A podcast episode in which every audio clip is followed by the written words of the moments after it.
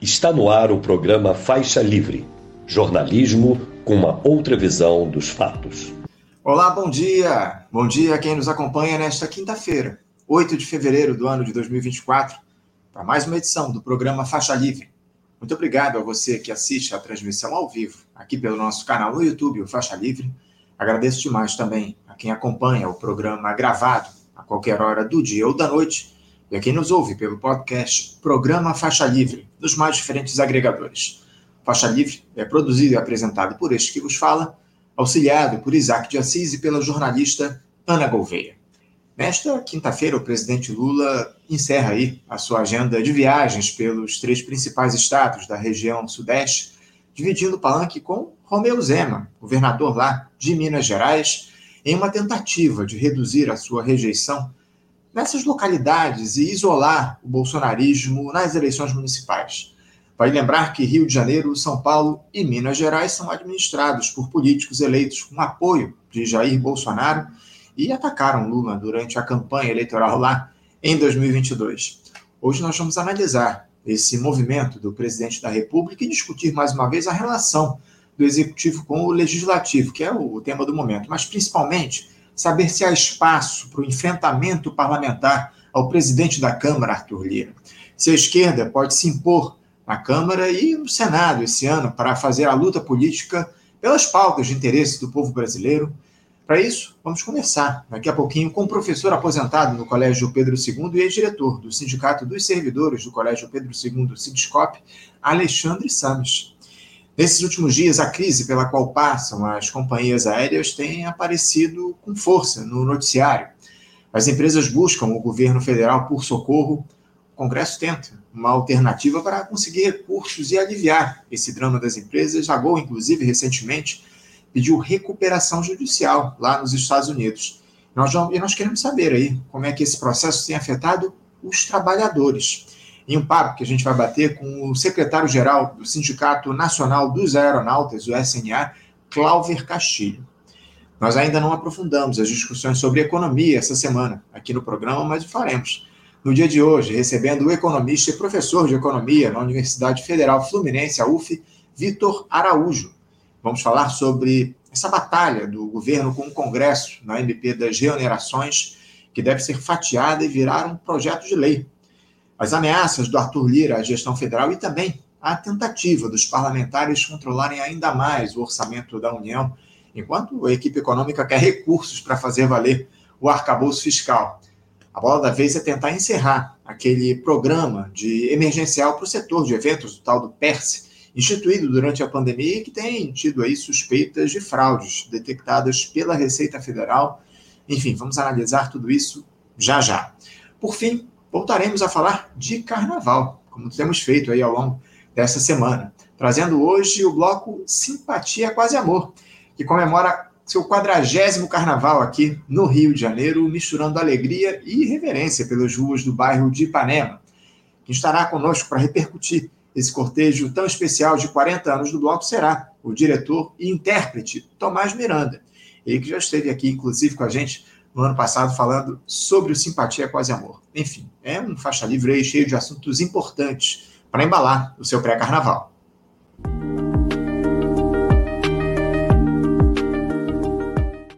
Bom, gente, para abrir a edição de hoje, eu vou saudar já, do outro lado da tela, o nosso primeiro entrevistado, professor aposentado do Colégio Pedro II e ex-diretor do Sindicato dos Servidores do Colégio Pedro II, o Sindicop, Alexandre Sames.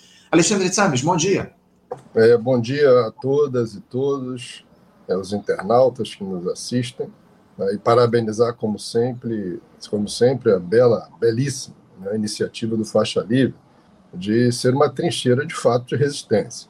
É uma trincheira que se quer plural, o que é fundamental e, infelizmente, rara ainda no campo da chamada esquerda. Então, um bom dia a todas e todos.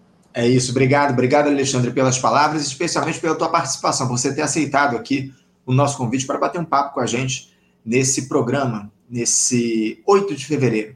Alexandre, a gente queria conversar com você, começar esse nosso diálogo falando um pouquinho sobre as relações aí entre o executivo e o legislativo nesse ano de 2024. É um ano importantíssimo para o nosso país de eleições municipais. A extrema-direita tenta avançar aí no espectro político nacional, enquanto a gente observa uma esquerda absolutamente limitada pelas suas próprias deficiências, pela sua própria incapacidade de acumular forças a partir da mobilização popular. Ah, a gente tem observado também lá no Congresso Nacional o presidente da Câmara, o Arthur Lira, tentando aí passar algumas mensagens para o governo Lula, querendo tomar conta do orçamento público, enfim. É, eu queria começar justamente por isso, o Alexandre, essa necessidade que há da esquerda avançar no parlamento, mas especialmente sobre essa relação que há no nosso país nesse momento entre o executivo e o legislativo.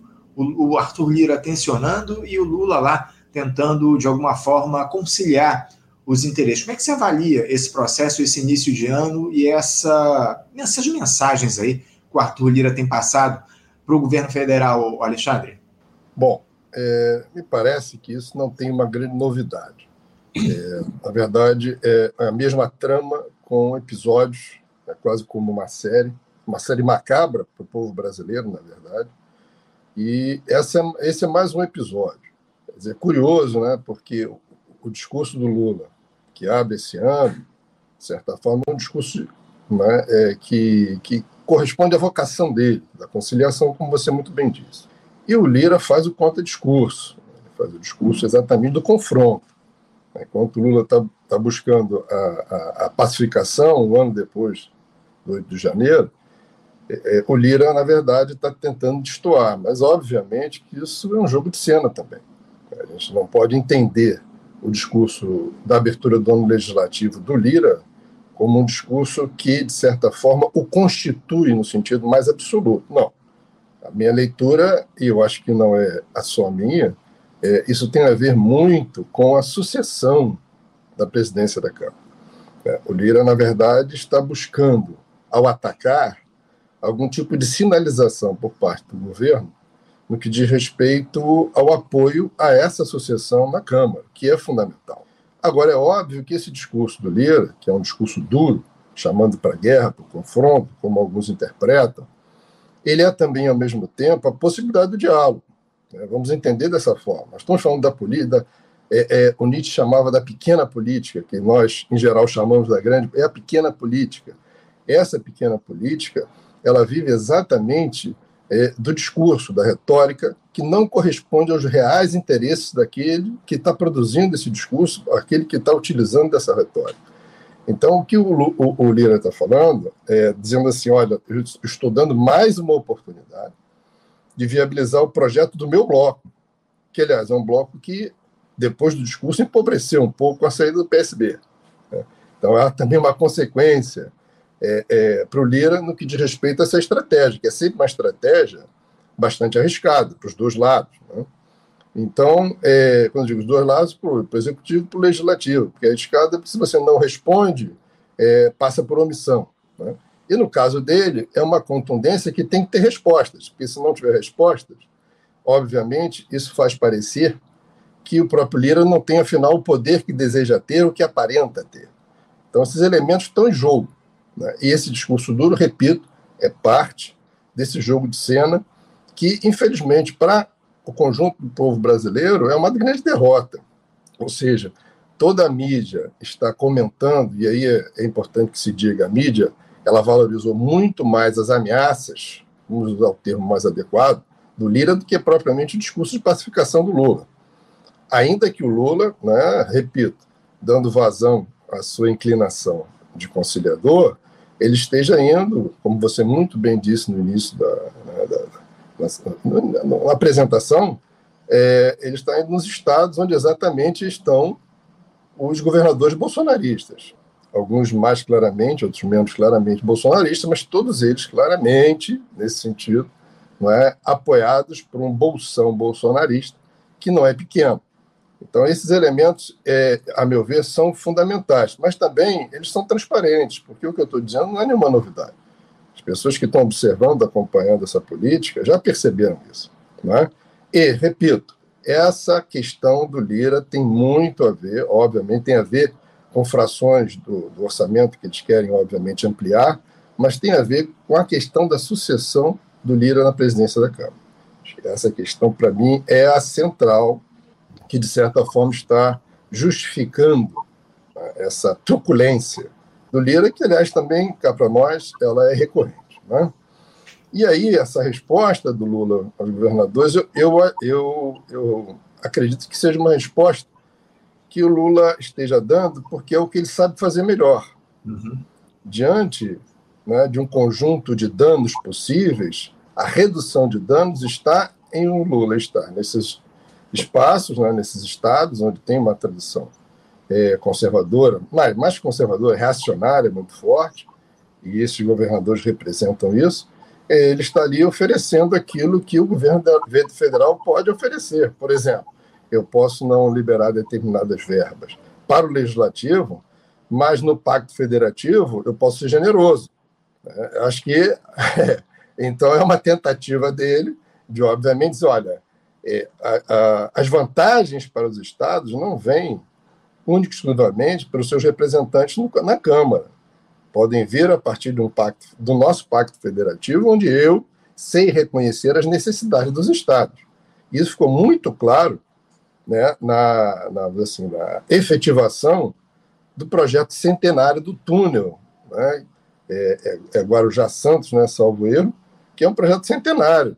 Ele está ali anunciando com o Tarcísio, é, o Tarcísio é uma figura emblemática do campo bolsonarista. Isso tudo, para mim, é, é, é, acontece ao mesmo tempo. Né? E as, são as respostas que o governo pode dar. Uhum. É, é uma crise no governo, é uma crise com o executivo, digo, com o legislativo, legislativo eu não acho que seja uma crise. Uhum. Não vejo crise nisso. Eu acho que são os ajustes que vão acontecer ao longo do governo, ajustes com o Congresso, nós sabemos disso, de fisionomia reacionária. Vamos deixar um termo conservador, porque hoje já não cabe mais. Tem que falar de reacionário mesmo, um Congresso reacionário, ultrafisiológico, e que se orgulha de sê-lo. Uhum. Não há nenhum tipo de pudor em tentar esconder isso. E, para mim, é, é, a grande, vamos dizer assim, a grande ironia disso tudo, né, que é uma chacota com a sociedade como um todo, é que eles usam o termo de relação republicana. a relação republicana hoje, ela, na verdade, ela tem para preencher esse conteúdo tá um cinismo né, dos mais descarados, e a convivência com atritos, obviamente, entre os setores progressistas e ultra-reacionários. Essa é a relação republicana. Né? É, é a relação republicana que fica muito evidente nessa visita, na, no périplo né, que o Lula está, é, nesse momento, encerrando, pelos estados é, com governadores bolsonaristas. Então, esse é o primeiro aspecto que eu gostaria de ressaltar. Não, é? É, não tem nada de novo, e perdemos todos nós, sabe? Nesse jogo de aparente atrito, perdemos todos nós que somos classe trabalhadora. Inclusive, a gente vai aprofundar depois, daqui a pouquinho, Alexandre, essa, essa visita aí, ou essas visitas que o Lula tem feito aos estados que são liderados aqui na região sudeste por governadores eleitos na onda do bolsonarismo. Uh, mas eu tenho ouvido aqui algumas, alguns diagnósticos nesses últimos dias, Alexandre, a respeito do seguinte, de que o presidente Lula, no final do ano passado, ele indicou que ia partir para o embate aberto aí com o Arthur Lira, né? a partir especialmente de duas iniciativas. Aquela MP das reonerações, né, que ele promulgou no final, uhum. finalzinho do ano, né, que tratando de um tema que o Congresso já havia batido martelo em 2023 e também, evidentemente, essa, esse veto a determinado a um volume de emendas uh, dos parlamentares lá, uh, as tais emendas de comissão, 5 bilhões de reais que ele vetou nas emendas de comissão, isso de alguma forma foi interpretado como uma iniciativa do Lula no sentido de estabelecer um embate com o Congresso Nacional, em especial com o presidente da Câmara. O Arthur Lira começa a sofrer aí algumas derrotas, digamos assim, ou alguns reveses, no sentido de que perde, perde apoio lá no Congresso Nacional, né, na Câmara dos Deputados. Desse do blocão do Arthur Lira, alguns partidos já começaram a debandar, né? O PSB já deixou PSB. o bloco do Arthur Lira, enfim, o, o, governo tenta atrair essas legendas que deixaram o apoio ao presidente da Câmara. É, eu queria uma análise sua justamente a respeito disso. Você acha que o governo federal, o presidente Lula, partiu em 2024 para disputa franca, para disputa aberta com o Congresso, ao contrário do que fez é, no ano passado, onde é, a gente viu muitas vezes o governo abrindo mão da luta política no parlamento. Você acha que 2024 pode ser diferente, especialmente por ser o último ano do Arthur Lira na presidência da Câmara? É, eu vejo, eu vejo essa questão é mais uma questão é, do, do campo mais da retórica a ideia de que no ano que vem nós vamos fazer diferente, essa ideia é recorrente. Aliás, até nas nossas vidas privadas, né? a tal da segunda-feira eu começo. Né? Eu acho que tem muito isso nesse discurso de que 2024 vai ser o ano onde o governo conseguirá finalmente se impor depois de ter arrumado a casa, né? resistido a uma tentativa de golpe no ano anterior. Eu acho que isso é previsível. Gera uma expectativa, mobiliza, as forças se rearticulam eu acho que isso, de certa forma, é lubrificar a engrenagem que eu é, citei anteriormente. Acho que não tem, é, na verdade, um fundo do ponto de vista de uma nova fase do governo no segundo ano. Eu acho que tem, na verdade, aí tá, é uma tentativa do governo, antes de tudo, de proteger o que restou para ele, depois de todos os cortes, restou para ele, para operar as transformações e fazer a manutenção fazer a manutenção daquilo que é dever do Estado. E, o, e o, o, o que está em jogo, na verdade, são as verbas, a meu ver, são as verbas destinadas àquilo que, de certa forma, garante votos. E são as políticas que elevam, em alguma medida, sim, temos que reconhecer, os indicadores sociais. Então, eu acho que o que o Lira quer são as verbas que o governo tem para poder efetivamente se garantir enquanto tal, enquanto governo, na sua credibilidade, né, na sua popularidade, principalmente nos bolsões de miséria do Brasil. Então, isso, essa é uma disputa. Tem uma disputa que está sendo feita de outras formas pela extrema-direita, quer com a infiltração de determinadas denominações evangélicas, né, quer com a própria ocupação. Vamos lembrar que o, que o município do Rio de Janeiro, mais da metade, está sob controle da milícia, né? ou seja, é, é uma tentativa de tirar do governo, e o governo sabe disso, é, talvez a sua principal ferramenta de popularidade, diante de tantas medidas impopulares que terá que tomar para agradar o mercado, a Faria Lima, obviamente, e o governo é, pensa nisso também. O governo não está é, alheio à opinião do, do setor de especulação, desse, de, do, do, dos rentistas, não está alheio a isso. O governo se preocupa com isso. Acho que o Haddad vive recorrentemente falando a esse respeito. Então, todos esses elementos têm que ser considerados quando, o Lula vai, vamos partir para a ofensiva. O que ele está querendo dizer é o seguinte: não vão cortar as verbas exatamente que garantem a minha popularidade nos bolsões de miséria, que, afinal de contas, esses bolsões é que garantiram a eleição do Lula, uma diferença importante que fez com que ele fosse eleito presidente da República ou seja, a nostalgia de um setor numericamente significativo, é, de uma prosperidade gerada pelas políticas, que, repito, que sim elevam os indicadores sociais, essa nostalgia, essa saudade fez sim com que o movimento a favor do Lula é, fosse, fosse exitoso e desse, na, e desse na, na, no terceiro mandato dele como presidente da República. Então, todos esses aspectos têm que ser considerados. Mas Anderson, o que eu acho fundamental é que, a despeito de nós fazermos é, análises mais ou menos é, rigorosas sobre a conjuntura que nós estamos enfrentando, é preciso, é preciso levar em consideração que esse é um campo hostil à, esquerda, uhum. chamada esquerda. Aquela esquerda que se constituiu na luta social, que não abandonou a dimensão da luta de classes, essa esquerda ela perde muito quando investe de forma excessiva energia nesse tipo de, é, de luta parlamentar. Ou seja, nós perdemos, inclusive, a nossa identidade quando passamos a pensar na perspectiva né, de uma política na lógica republicana, como está dada aí o termo republicano, uhum. como ele se produz enquanto conceito na prática, tá? não na questão ideal não como conceito sociológico puro, se é que isso é possível. Então a esquerda se perde, ela perde energia e ela perde identidade.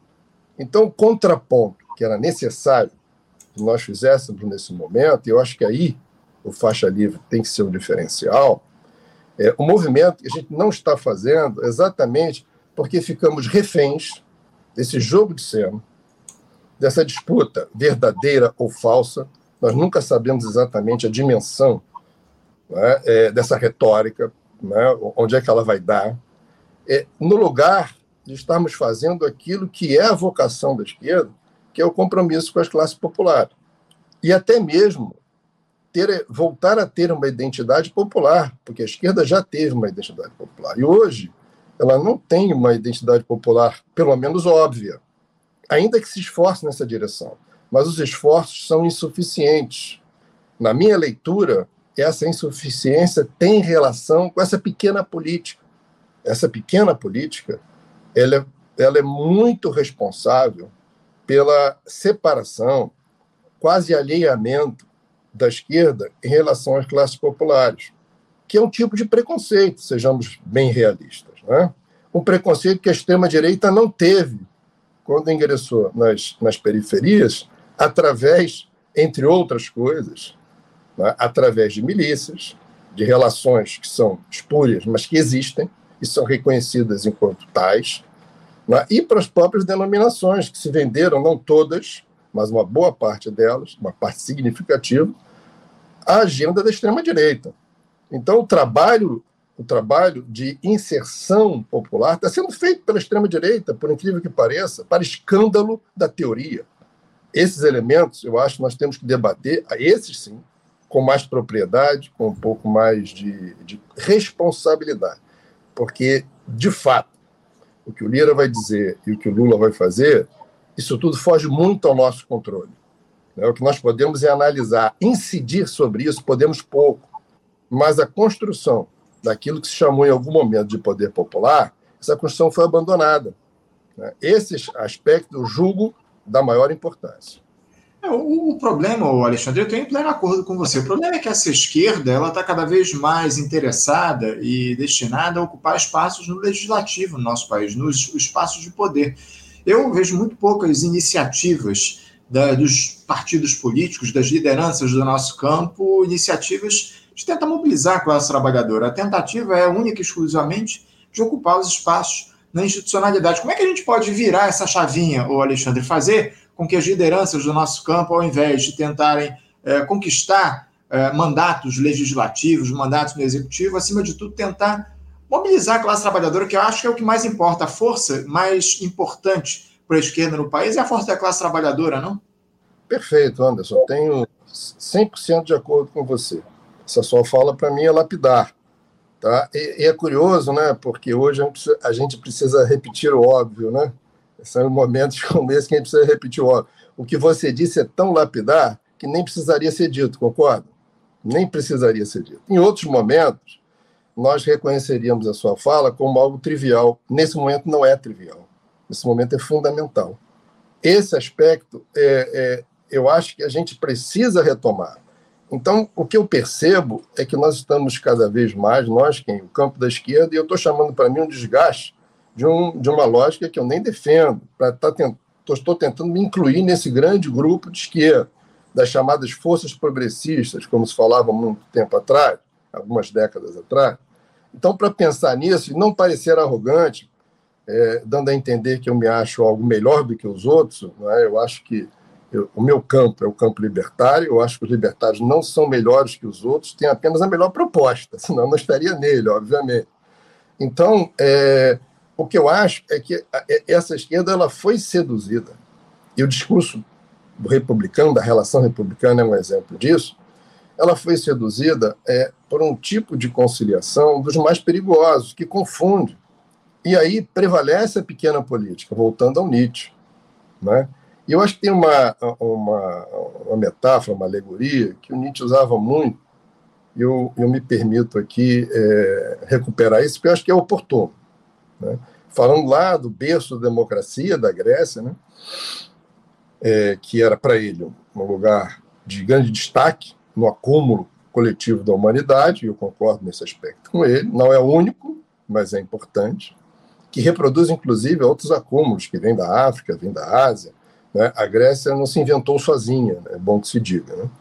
Então, de qualquer maneira, ele falava que é, dentro, dentro da polis, ou seja, da cidade-estado, é, o, o, o, Apolo governava, ou seja, o deus Apolo, que é a forma.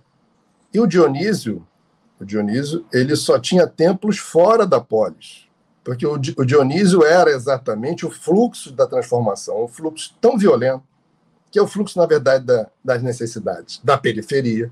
Não por acaso o templo era na periferia, fora da polis. Tá? Era incompatível com a política apolínea, a política da forma, de uma sociedade que convivia né, com a discriminação das mulheres, dos escravos e dos estrangeiros. Né? Óbvio, dos escravos é óbvio. Né? Então, esses elementos periféricos de uma política dionisíaca, né, esses elementos periféricos eram os elementos por excelência da esquerda. Ou seja, a esquerda era sempre da periferia para o centro.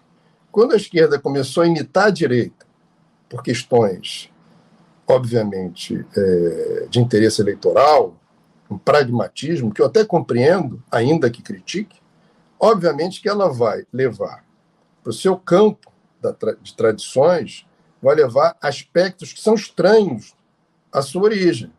Ou seja, a disputa parlamentar ela é estranha à organização da classe trabalhadora na sua origem. O movimento é, da classe trabalhadora, aí tomando matriz, a matriz europeia, né, entendendo que a história a história da, é, da classe trabalhadora, é, é, uma, é, uma, é uma origem que é até antiparlamentar. A Associação Internacional dos Trabalhadores, fundada em 28 de setembro de 64, 1864, era profundamente antiparlamentar. Houve, inclusive, um belo, belíssimo debate, tem que ser recuperado, né, é, sobre os, a, a, a, as pautas que foram apresentadas em congressos onde trabalhadores decidiam seu próprio projeto, onde trabalhadores faziam uma análise de conjuntura, que decidiram que a classe trabalhadora, os seus rumos eram incompatíveis com o Estado-nação que estava tomado pelos interesses da classe dominante burguesa. Então, esses elementos é que fizeram com que a esquerda se constituísse quanto tal. Quando a gente perde essas referências, Anderson, e aí é, eu me permito estar fazendo esse voo pela história da classe trabalhadora, porque se a gente não faz isso de vez em quando, a gente perde o nexo do porquê nós estamos aqui. Uhum. E perder o nexo do porquê nós estamos aqui faz com que nós façamos aliança ou alianças com o que há de pior, Sim. por uma questão de pragmatismo. Então, no lugar de nós estarmos procurando tá, a, a, a aliança, entendeu? A, a ação concreta com os setores da periferia, olha o Dionísio, fora da Polis, nós estamos dentro da Polis, dialogando com o Apolíneo, que é a lógica republicana. Uhum. Essa lógica republicana é hostil à transformação radical, que era a pedra de toque, né? que era a, a questão central né, para os operários e operárias oprimidos no século XIX, quando os efeitos do capitalismo se tornaram tão evidentes que era impossível a classe trabalhadora não produzir seu próprio projeto de enfrentamento. Isso se perdeu. Isso se perdeu, repito, em nome de uma lógica eleitoral. Ah, estou dizendo que não, não deve haver nenhuma ação é, parlamentar, nenhum tipo de candidatura de esquerda. Não é isso que eu estou dizendo, ainda que eu não defenda isso. O que eu estou dizendo é o seguinte: é, para que você vá para um espaço de reivindicação, é preciso que você vá na integridade da sua origem. Uhum. Nós perdemos a integridade da nossa origem, a ponto de não sermos reconhecidos por aqueles que nós, muitas vezes, dizemos representar, a ponto de é, a esquerda, a chamada esquerda, precisar permanentemente de fomento para ser reconhecido enquanto tal nos bolsões de miséria, porque eles continuam existindo, a despeito dos fomentos, a, a despeito dos indicadores sociais, os, os bolsões de miséria, de miséria estão aí. Sim. E rendem voto. Isso gera um tipo de relação cínica dentro do qual está a esquerda. Uhum. Uma questão pragmática. Sim. Eu pergunto, não é? Eu pergunto, quando nós vamos, é, é, de fato, retornar à nossa origem? E aí, quando eu estou falando de retornar à origem, estou me referindo à radicalidade. o que tem vigorado no Brasil é o extremismo. O extremismo não tem rigorosamente nada a ver com a tradição de esquerda. O que tem a ver com a tradição de esquerda é a radicalidade. Radicalidade pressupõe raiz, pressupõe origem, aquilo através do que a gente se nutre. A gente se nutre da nossa radicalidade, a nossa radicalidade está na periferia, não está no centro. O centro sempre quis nos exterminar. Entendi. E a gente vai fazer conciliação exatamente com aqueles que nos, nos, nos desejam pelas costas, ou seja, nos ver pelas costas. Eu acho que é, o fenômeno é semelhante àquele da, da síndrome de Estocolmo, né? Parece que nós ficamos, fomos sequestrados pela direita e afinal desenvolvemos algum afeto por ela. É uma relação que é preciso ser estudada e mais que tudo, é preciso atitude e, e, e disposição, com sacrifício até dos votos, para que nós possamos fazer de novo o movimento que nos deu em algum momento da história dignidade. Uhum. Alexandre, eu tenho muitos questionamentos aqui dos nossos espectadores. Eu queria trazer uma pergunta do nosso ouvinte histórico, o André, lá do Morro da Formiga. Ele questiona aqui o seguinte: é, Sames, qual é o papel representado por Lula e pelo PT para a construção de luta cotidiana e concreta, numa busca pelos avanços que tanto necessitamos? Pergunta do André do Morro da Formiga para você, Alexandre. Bom, isso é um presente, né? É um presente mais do que uma pergunta. Eu acho que, em parte, eu já, eu já, já, já falei né, o que eu acho disso. Infelizmente, aí vamos pegar um pouquinho de desculpa, peço desculpas aí aos internautas se eu estou me alongando na questão histórica, mas é um, é um dever de ofício, né, formação de história. Mas é, desde 83, para não recuarmos mais, quando a CUT foi criada, nós tínhamos dentro da CUT um setor é, que vai se tornar, é, digamos assim, preponderante a partir de 88, né, quando a CUT pela base é derrotada, é, é um setor que almejava o poder. E aí, veja, nós tínhamos dentro da CUT, 83, um projeto social e um projeto de poder, que conviviam com atritos, na lógica de correntes. É, esse projeto, que foi derrotado dentro da CUT, a partir de 88, esse projeto ele era um projeto que visava, antes de tudo, se constituírem de forma consistente e, e, e permanente articulações dentro e fora da fábrica, no sentido de se construir, nessa lógica, de baixo para cima, uma sociedade que iria permanentemente estar organizada para fazer luta, independente do governo, inclusive para lutar contra as burocracias sindicais, as comissões de base. Né? Aliás, o termo comissão de base era repetido como mantra por esses setores que foram derrotados em 88 dentro da CUT. Se esse projeto, e aí é um exercício agora que não tem nada a ver com a história, tem a ver com o desejo do militante, né? se, esse, se esse grupo ele tivesse prosperado, provavelmente, como fizeram durante muito tempo as, as SEBs, né, as comunidades eclesiais de base, provavelmente nós teríamos um setor popular organizado para resistir, no caso de um governo é, extremista, né, como é, foi o caso do, do, governo Bolsonaro, ou no governo social popular, populista, como do, do Lula. E quando digo resistir, é, é, resistir no sentido de dar qualidade à política, à grande política, que não pode ser feita nem só pelo executivo, nem pelo legislativo, que, na verdade, na grande política, seriam apenas reverberadores da sociedade organizada. Isso não aconteceu. Optou-se e aí tem a ver não é, com o projeto do Lula, que triunfou. A gente vê nos anos 90 a, a, a CUT se aproximando cada vez mais nessa lógica do diálogo com os patrões, isso é um fato, e perdeu muitos sindicatos de luta por conta disso. Final dos anos 90, os sindicatos de luta já estavam fora da CUT, exatamente porque faziam essa crítica. Isso tudo tem a ver com a aposta. Não é? Ah, você você é contra as eleições. É, como dizem né, os velhos militantes libertários, se a eleição mudasse alguma coisa, elas seriam proibidas. Né? A verdade é essa. Agora, existe sim um governo que atenua e outro que acirra contradições. O governo Lula é o governo que atenua as contradições. Isso é bom ou é ruim para a luta popular? Isso para a vida das pessoas cotidiana, essa vida cotidiana, do pão, do leite, né, é, não é ruim no curto prazo. Mas no médio e longo prazo, e eu também não estou dizendo nenhuma novidade, isso produz uma desmobilização que é extremamente perigosa e cria uma cultura política que tira das, das mãos dos maiores interessados a dimensão da transformação. Então, os maiores interessados passam a entender que não cabe a eles, os maiores interessados, por estarem, estarem exatamente sob risco permanente, não cabe a eles transformar, mas sim a outros que têm condições, ferramentas, etc, etc. Ou seja, é, na lógica hoje liberal do empoderamento, né, é, um, é um desempoderamento. Né? Ou seja, as pessoas vão perdendo a noção de que as grandes transformações partem dela. E aí, se é Lula ou Bolsonaro, numa sociedade permanentemente mobilizada, né, e essa mobilização, repito, é uma cultura política que não se constrói no estalar de dedos e nem pode estar num programa de um parlamentar. Isso é hipocrisia. E menos ainda na figura de um presidente.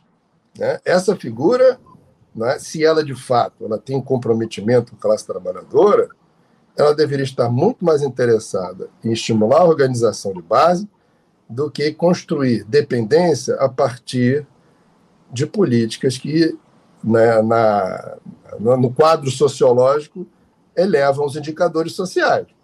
Né? Ah, você é contra? Não, não sou contra. Só que isso é insuficiente. Não é esse o papel da esquerda, radical, no sentido de raiz, aquilo que eu falei anteriormente. Não é esse o papel. E aí, o que acontece? Você vai ter as favelas ainda na periferia, você vai ter os subúrbios ainda na periferia, e você vai dizer o seguinte: podia ser pior. Ainda bem que elegemos o Lula. Ou seja, toda meia-verdade oculta uma meia-mentira. E essa meia-mentira, para nós, classe trabalhadora, é extremamente danosa. Esse aspecto, eu acho que o, o, o, o André da Formiga conhece profundamente. E é, é um esforço que nós temos que fazer. Isso, se não quisermos fugir, é o nosso compromisso histórico de transformação, é retomar o diálogo de forma humilde, buscando muito mais aprender do que ensinar, porque a arrogância da, da esquerda ela é incomensurável, né, é impressionante, a vaidade intelectual da esquerda é desmedida, e isso nos impede a entender que aquele é, ator social, que é o povo, não é objeto das nossas análises na universidade. Ele é também isso, mas não é isso que ele se sente. Ele não se sente um objeto de análise, ele se sente um ser ativo que tem necessidades. E eu acho que esse óbvio a esquerda esqueceu. Por isso que eu disse, Anderson, você foi lapidar no seu comentário, porque de tão óbvio, hoje ele é, é, é preciso que nós façamos ele é, presente o todo, a todo momento.